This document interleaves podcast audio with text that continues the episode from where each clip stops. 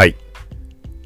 今回はインスタグラムの With コロナ、ここに関わってくるような仕事なんかで今後使っていけるんじゃないかっていう機能だとか、もしくは、まあ現状の経済的ダメージ、そのあたりの少しでも支援になればというところでテスト中かなって思う機能、このあたりの話をしようと思います。この番組は、コーキチ T がインスタグラム、ツイッターなど SNS アプリの最新ニュース、テクガジェットの最新情報を独自の視点で紹介、解説していくポッドキャスト、聞くまとめです。はい。ちょっとこれ、録音がもう3、4回ぐらい繰り返していて、ちょっと気を取り直して頑張っていこうと思います。で、マイク絡みの話になるんだけど、これ最後、まあ裏テーマとして話をするので、よかったらそちらも聞いてください。はい。まず1つ目。新スタンプの話題が上がっています。シェアプロフェッショナル。はい。インスタグラムのシェアプロフェッショナルストーリーズトレイに表示されている画面。これを、まあ、いつものいち早くこういう開発中の画面だとか情報をシェアしているジェーンさん。はい。こちらのツイートから確認をしています。はい。で、まず、このツイートしている文章、テキストのところ翻訳で見てみると、インスタグラムはシェアプロフェッショナルステッカーに取り組んでいます。これはストーリーにプロフェッショナル、プロフィール、ビジネスアカウントやクリエイターアカウントなどを紹介するためのステッカーです。はい。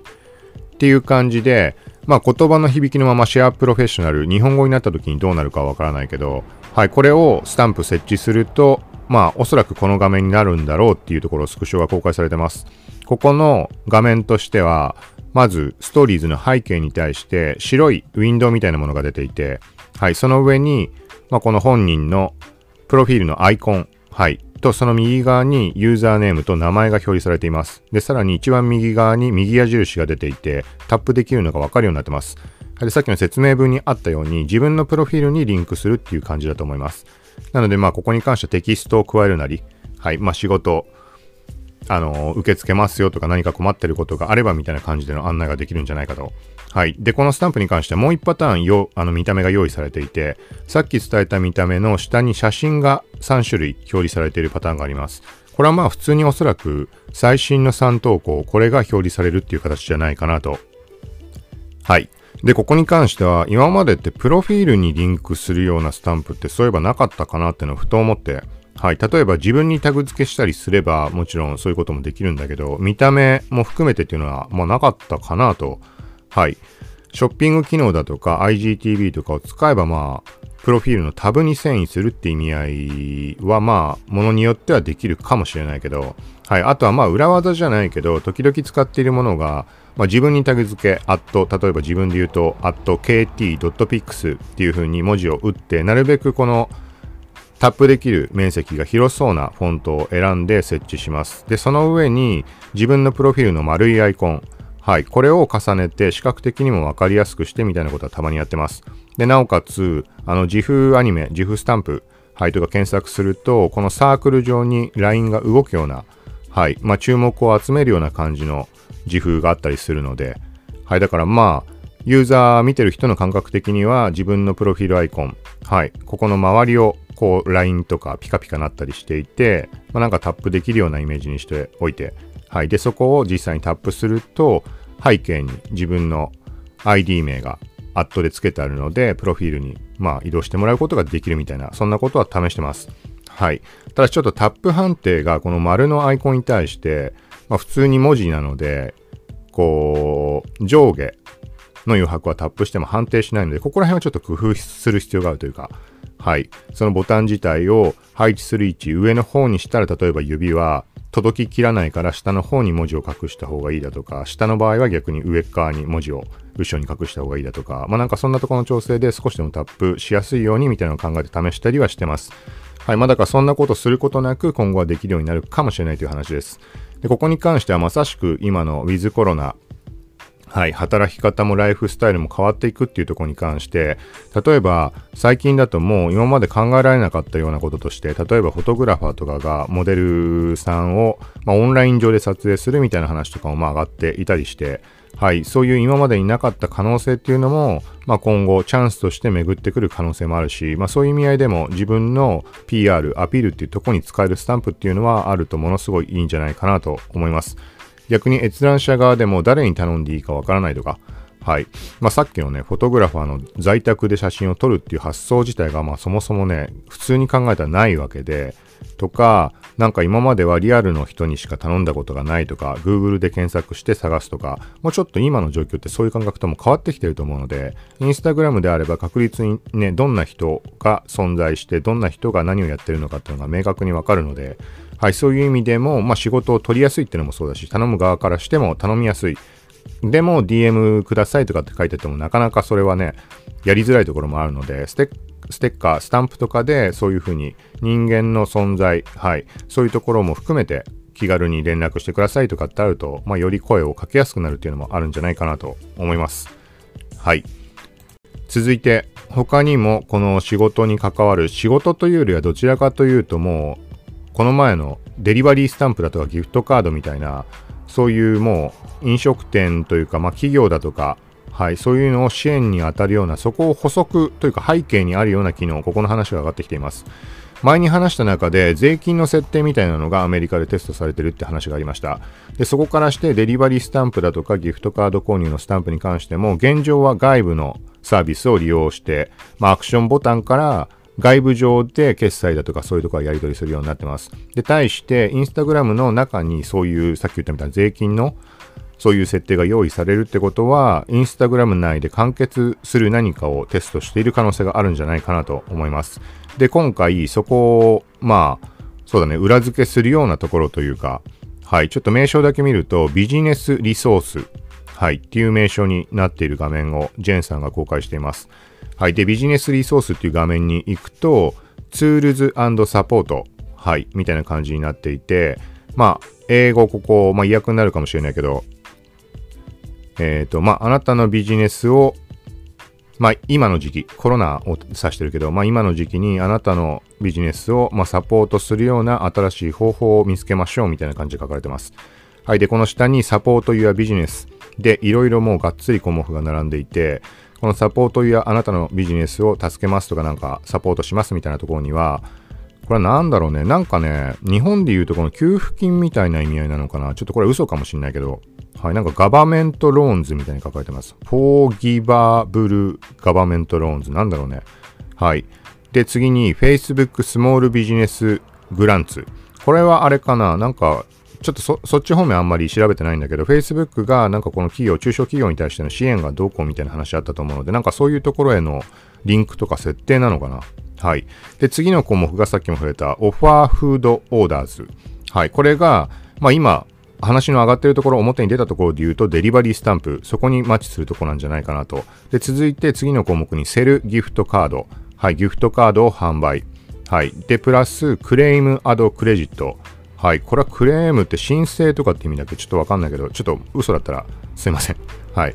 まあ、なので、クレジットカード情報の登録を閲覧者というかユーザーに促すようなページの設定とかってことかな？違うかな？クレジットカード決済用の申請とかそういうことなのかな？ちょっと英語全然わかんないので何とも言えないけど、まあ、何にしても、ここの項目が用意されてるってことは特にさっき言ったデリバリースタンプ、ギフトカード購入スタンプ、これは第三者のあのサービスを利用して現状は外部で行われることになってます。はい。そこに対して、このね、デリバリーとギフトカードの販売に対しての設定が、インスタグラムのビジネスプロフィールの中にあるってことは、やっぱりさっき言ったみたいに、インスタグラム内で完結そこまでさせる、そっちの方向を検討しているってことだと思います。で、なおかつ、全く別の方面でも時々触れているけど、あの、インスタグラムのチェックアウト、ショッピングの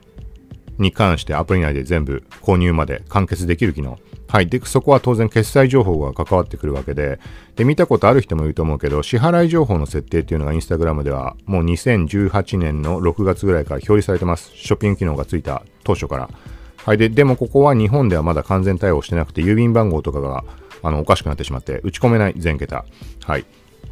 ていう状況があって、まあ、このチェックアウトとかショッピングとは連動当初しなくてもいいのでって言い方がいいかわかんないけど、まあ、要は決済情報ってのは先に登録できても別におかしくない、あの、なんていうの？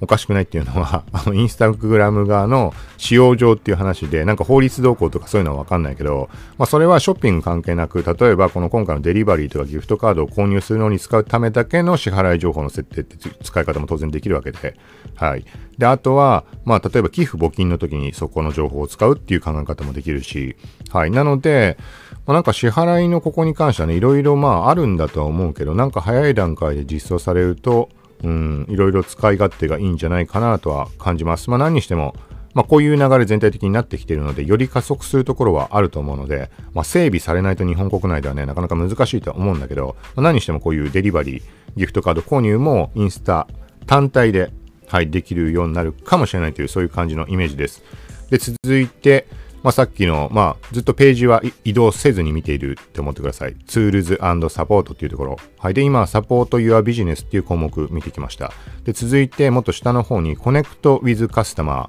はい。顧客とつながるみたいな、なんかそんな感じの見出しになってます。で、ここでクイック、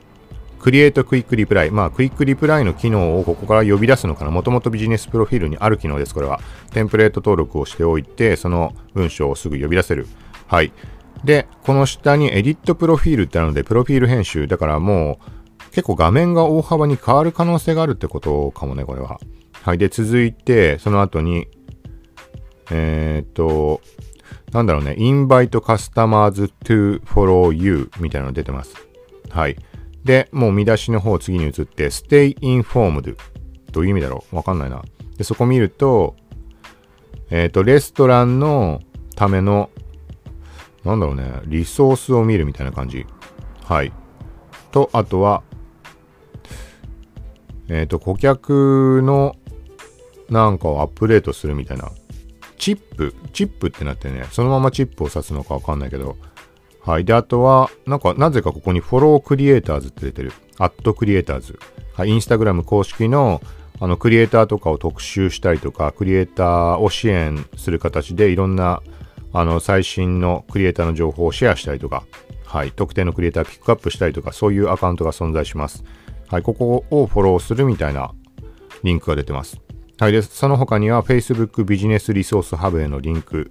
とか、なんかそんな感じのところが並んでいます。はい。まあ、ここを見る限りは、まあ、当初実装するとしても、やっぱり海外というかアメリカ、カナダあたりが一番最初に実装されるところだとは思うので、日本でどうこうっていうのはすぐはないかもしれないけど、可能性として、はい、こういうところは先を見越しておくというか、そこに備えておくことが必要だと思うので、オンラインで対応できる方法を模索しておいて、この時にインスタグラムの方につなげていく。はい、そこに対して、まあ、事前に情報を仕入れていくことで、まあ、いろいろスムーズにね、移行できることもあるかもしれないので、はい、こういう情報は今後も配信していくので、はい、で、この後に話すところがちょっとここにも関わってくるかもしれないし、大きく変わってくるかもしれない、そういうところの話になります。決済関連の話です。はい、続いて、ちょっといよいよこの画面が出てきちゃったかっていう感じで、まあ、時々触れているけど、あの、あの、なんていうんだろう、そもそも、あの、もうすべてオンラインで済ませればいいでしょみたいな考え方で、まあ、極端に言うと、うんとまあ全てだよね最近ようやくそうなったけどこのコロナの流れで例えば結婚式とかまあね葬式とかに関しても、まあ、これはねもちろんね対面でっていうところを重要視してる人にとってはちょっと考えられないところだと思うんだけどでもまあコロナの流れでね、そういう人たちで出てきたから、ちょっとはこういう感覚理解されていくのかなと思ってる最中です。まあそういうところの、まあここは後押しにより現状だと繋がっていくんじゃないかなっていうところで、まあ直接関係ないんだけど、まあ Facebook Pay。はい。これって前に話の上がった、まあ言ってみたら、例えば PayPay だとか楽天 Pay だとかそういうのの Facebook 版みたいなイメージをしてもらうといいと思います。これ現状は多分これもその先進展なければ、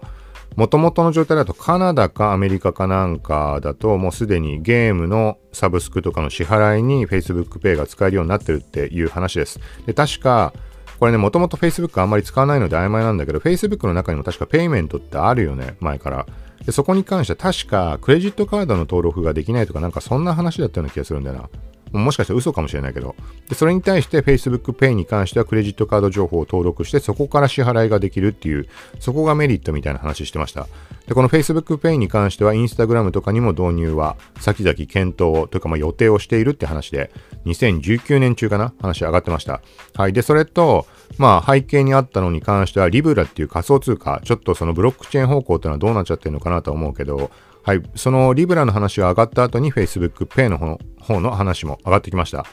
だからこれは、これもね、日本国内で対応っていうのはちょっとなかなか難しいとかあるかもしれないけど、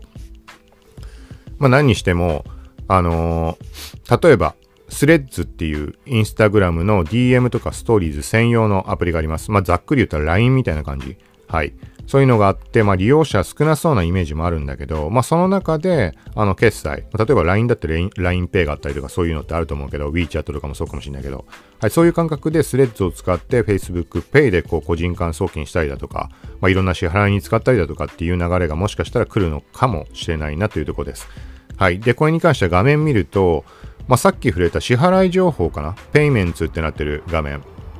まあ、そこだね、この画面見る限り。もともと今現状何表示されてるかわかんないけど、まあ、 security PIN だったりとか、まあ、 contact information、はい、支払いの情報に対して住所を登録したりだとか、あとはもともとここだとクレジットカードとかデビットカードの登録なんかも、まあ、情報できるようになってます。で、ここに項目が追加されていて、FBPay、payment method みたいなのが項目追加されています。はい。なので、まあ、この支払い方法の設定、現状だとクレジットカードかデビットカード、またはペイパル、になっているところに Facebook Pay の設定がま追加されるのかなみたいな印象です。はい、ここはちょっとね、あれだよね。まあ、特に個人的にはインスタグラムをいろいろ調べたりとかっていうのもあるし、活用というか日常的な用途として使っていきたいっていうのは思ってるので、はい。まあ、っていう意味合いでは、うん、なんかこれついてくれたら、まあありがたいかなというか、まあ実際ね、ペイペイみたいな勢いで、あのー、日本国内に広がっていくとか到底思えないので、もし仮に日本国内実装されても、はい。っていう意味合いではちょっと使い勝手悪い気もするんだけど、ま、ちょっとこれはまだ先の話になると思います。ただし、タイミング的にはさっきからいろいろ触れてるように、このウィズコロナっていう時代なので、あのー、ね、実装の、あのー、障壁になるものがだいぶこのハードルが下がっていると思うので、この経済ダメージとかいろんなところで、あのー、使えるものは使っていきたいだとか、はい。っていう流れでここら辺が加速すると日本国内の方にももしかしたら入ってきたりするんじゃないかなとは思います。はい。はい。続いて、ここはざっくりいきます。インスタグラムのツイートアカウントに関しての話。はい。これは別で、ちょっとがっつり長く撮ったんだけど、ちょっと公開するかどうか、まあそのね、死に触れるとかそういうところなので、まあ多分公開するとは思うんだけど、もしくはブログだけにするか、はい。まあ、何にしても、インスタグラムのツイートアカウント、今のこのコロナの問題の状況だと、ね、良くも悪くも、いいことはまあないだろうけど、はい。触れなければならない人っていうのも多分存在すると思うので、まあ、その時にどうやって申請するか、もしくはツイートアカウントではなく削除っていう選択肢もあるし、はい。で、1個だけ触れておくと重要そうなのが、この亡くなった人のアカウントに関しては身内であろうが何であろうが絶対にログインはさせないという話です。そういうふうにヘルプに書かれてます。なので、まあ、ここら辺はね、まあ、事前に考慮しておくって変な話になるけど、例えば自分自身の話である場合は、他の人に伝えておくことってできると思うので、はい。まあ、このあたりは、まあ、別にコロナに関わらずだけど、いろんなこと何が起きるかわからないので、でもこのコロナの問題っていうところで意識っていろいろ変わってくる部分あると思うので、まあ、そういうところで今のうちに見ておくのもありなんじゃないかなと思います。はい。ちょっと細かな点はこれはまた配信するかどうかっていうのは別として、一応今回これ触れたことに関して記事書くつもりなので、そこでリンクとかだけは貼っておきます。はい。ということで今回はインスタグラムコロナに関連するような機能、はい、ビジネスの支援になるような機能、今後を見越してやっておくべきことをそこら辺に当たるんじゃないかっていうところを話をしました。はい。という感じで今後もコロナに関するはい、インスタグラムとかツイッター関連の情報はシェアしていこうと思うのでよかったら聞いてください。はい。で、冒頭で触れた、ちょっとこの裏テーマというか、あのー、まあ、マイク何回も途切れてしまったりとか、なんかいろんなことがあって、ちょっとはっきりわからないんだけど、うん。なんかうまくいかないことがあります。で、この iPhone にマイクから、このタスカム DR07X からケーブルで繋いでる場合に手で持って、iPhone を手に持ってた場合、はい。このね、当たり前といえば当たり前なんだけど、接続してるライトニングのところを触ってしまうと、あの、切れてしまったり、なんか変な音が、イオンが入ってしまったり、とかってあるような気がするので、これはちょっと注意した方がいいんじゃないかなと。はい。で、音質とかっていうところも、なんだろうな、昨日ぐらいにずっと撮っていたのが、手で持って10センチぐらいの距離で話をしていました。あの、モンエナのなんかレビューみたいに飲んだとか、はい、のとか、昨日のは多分全部、まあそうだったのね、口に近づけてやってた気がします。で、今日録音した時に、まあちょっと元のパターンに戻そうと思って机の上に置いて30センチぐらいでやったら、ちょっと、まあね、これね、聞く人次第だからなんとも言えないけど、自分自身でちょっとなんか聞くに足りないなというか、なんでこんなに音悪いんだろう、悪いんだろうって思って、まあ、考えてみたらやっぱ距離感なんだろうなっていうとこに、まあ、うん、到達しました。だからちょっと録音しづらいけど、まあこのね、マイクに近づける形、三脚手で持って近づけるか、もしくは机の上に置いても自分が近づくか。はい。で、入力レベルに関してもいろいろ考慮しなきゃいけないので、ちょっとまた改めて調整しながらやっています。はい。まあ状況としては、普段ずっとしばらく、まあ何日、おとといとかそのぐらいまでにやっていたところだとテーブルの上に置いて、まあ30センチぐらい距離を離して、で、入力レベル80か85ぐらいでやってました。で、対して昨日1日やってたのは、まあ、入力レベル70まで下げて、顔の近く10センチぐらいのところにして、声の音はちょっと下げる感じ。はいでやってました。まあ、なんかこの距離を空けると、やっぱり周りの音がいっぱい入ってしまう。はい。環境音っていうものが入んなくても、なんかホワイトノイズ的なものもやっぱり入りやすくなっているような気がするので、はい。まあ、なんか全体的に響くというか、無駄に響くというか、なんか安っぽい感じに聞こえるような、はい、そんな印象がありました。はい。ということで、まあ、音っていうとこで考えても、今はちょっとは意識してやっているけど、昨日とか撮ったものの方が圧倒的にこの音質的に、うん、いいんじゃないかなと思うので、好みもあると思うけど、あのー、すぐ耳元かそばから聞こえてきてるような、はい。で、今はどっちかというとちょっと距離があるところから話してるように聞こえるんじゃないかなと思います。はい。ということで、毎回マイクの方、このせっかく購入したタスカムの DR07X、はい、ASMR なんかでも高評価みたいな話になっていて、パソコンとかスマホ、にも USB ケーブルをつないで電池で動かせばこれで録音がマイクとして機能可能です。でなおかつ本体にマイクロ SD を入れて本体のみで録音することも可能です。はい。まあ、これいろいろ、まあ全部の配信、ほぼほぼ、ポッドキャスト、これを使っているので、はい。そちらの、まあ、チェック、音質のチェックだとか、まあ動画の撮影とかにももちろん使えると思うし、はい。そういう意味合いでも、まあ聞いてもらえたらと思います。概要欄に毎回その時のマイクの設定状況と他のレビューとして投稿した音声だとか記事を書いたものとかのリンクも貼ってあるので、はい。音声をエピソード単位で聞きつつ、その時の設定状況を、まあ、概要欄でチェックしてもらうなんてことも可能なので、よかったらそういう聞き方もしてみてください。はい。ということで、また近いうち配信していくので、また、まあ、フォローとか購読とかもしよかったらしてもらって、はい。まあ、ながら聞きで情報収集というところをしてもらえたら嬉しいです。さようなら。